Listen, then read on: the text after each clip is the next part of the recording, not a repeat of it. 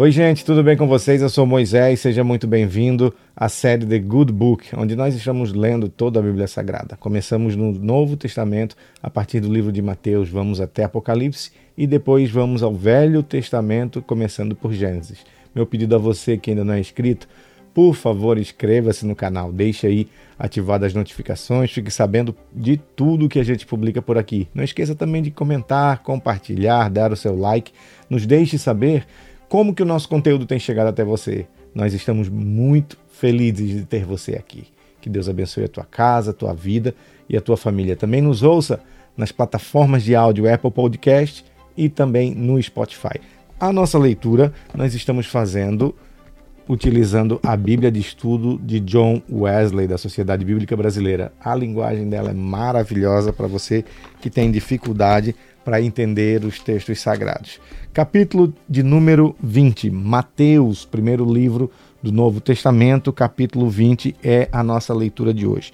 Nós lemos no capítulo de número 19 a questão do divórcio, Jesus abençoa as crianças, o jovem rico e o perigo das riquezas. O capítulo 20 se inicia com a parábola dos trabalhadores da vinha. Porque o reino dos céus é semelhante a um homem, dono de terras, que saiu de madrugada para contratar trabalhadores para sua vinha. E tendo combinado com os trabalhadores o pagamento de um denário por dia, mandou-os para a vinha. Saindo por volta de nove horas da manhã, viu na praça outros que estavam desocupados e lhes disse: Vão vocês também trabalhar na vinha, e eu lhes pagarei o que for justo. Eles foram. Tendo saído de novo perto do meio-dia e às três horas da tarde, fez a mesma coisa. E saindo por volta de cinco horas da tarde, encontrou outros homens que estavam desocupados e lhe perguntou: Por que vocês ficaram desocupados o dia todo? Eles responderam: Porque ninguém nos contratou. Então ele lhes disse: Vão vocês também trabalhar na minha vinha. Ao cair da tarde, o dono da vinha disse ao seu administrador: Chame os trabalhadores e pague-lhes o salário, começando pelos últimos, indo até os primeiros. Chegando os que foram contratados às cinco da tarde, cada um deles recebeu um denário. Ao chegarem os primeiros, pensaram que receberiam mais, porém também estes receberam um denário cada um.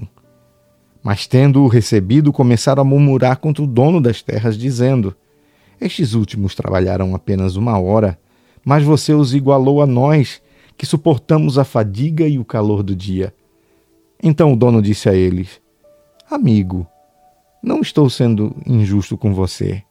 Você não combinou comigo trabalhar por um denário? Pegue o que é seu e saia daqui. Pois quero dar a este o último tanto quanto dei a você. Será que não me é lícito fazer o que eu quero com o que é meu? Ou você ficou com inveja porque eu sou bom?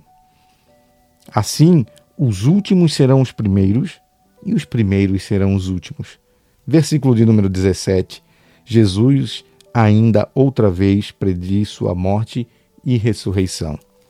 Estando Jesus para subir a Jerusalém, chamou os doze discípulos para um lado e no caminho lhes disse: Eis que subimos para Jerusalém, e o filho do homem será entregue aos principais sacerdotes e aos escribas.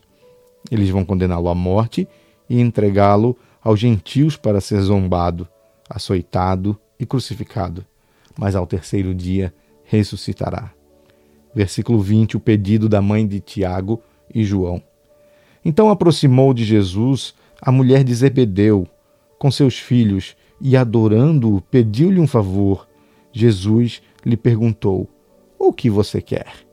Ela respondeu: Mande que no seu reino estes meus dois filhos se assentem um à sua direita e outro à sua esquerda. Mas Jesus disse: você não, vocês não sabem o que estão pedindo. Será que podem beber o cálice que eu estou para beber? E eles responderam: Podemos. Então Jesus lhe disse: Vocês beberão o meu cálice. Quanto a sentar à minha direita e à minha esquerda, não me compete concedê-lo, pois é para aqueles a quem está preparado por meu Pai.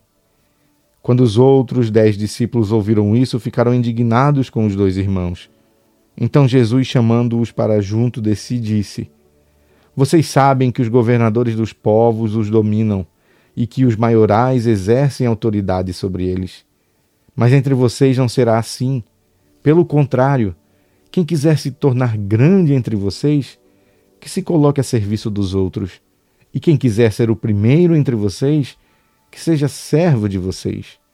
Tal como o filho do homem que não veio para ser servido, mas para servir e dar a sua vida em resgate por muitos. Versículo 29, a cura de dois cegos em Jericó. Saindo Jesus de Jericó, uma grande multidão o seguia. E eis que dois cegos, sentados à beira do caminho, tendo ouvido que era Jesus, começaram a gritar: Senhor, filho de Davi, tenha compaixão de nós. Mas a multidão os repreendia para que se calassem. Eles, porém, gritavam cada vez mais: Senhor, filho de Davi, tenha compaixão de nós. Jesus parou, chamou-os e perguntou: O que vocês querem que eu lhes faça? E eles responderam: Senhor, que se abram os nossos olhos. Profundamente compadecido, Jesus tocou nos olhos deles.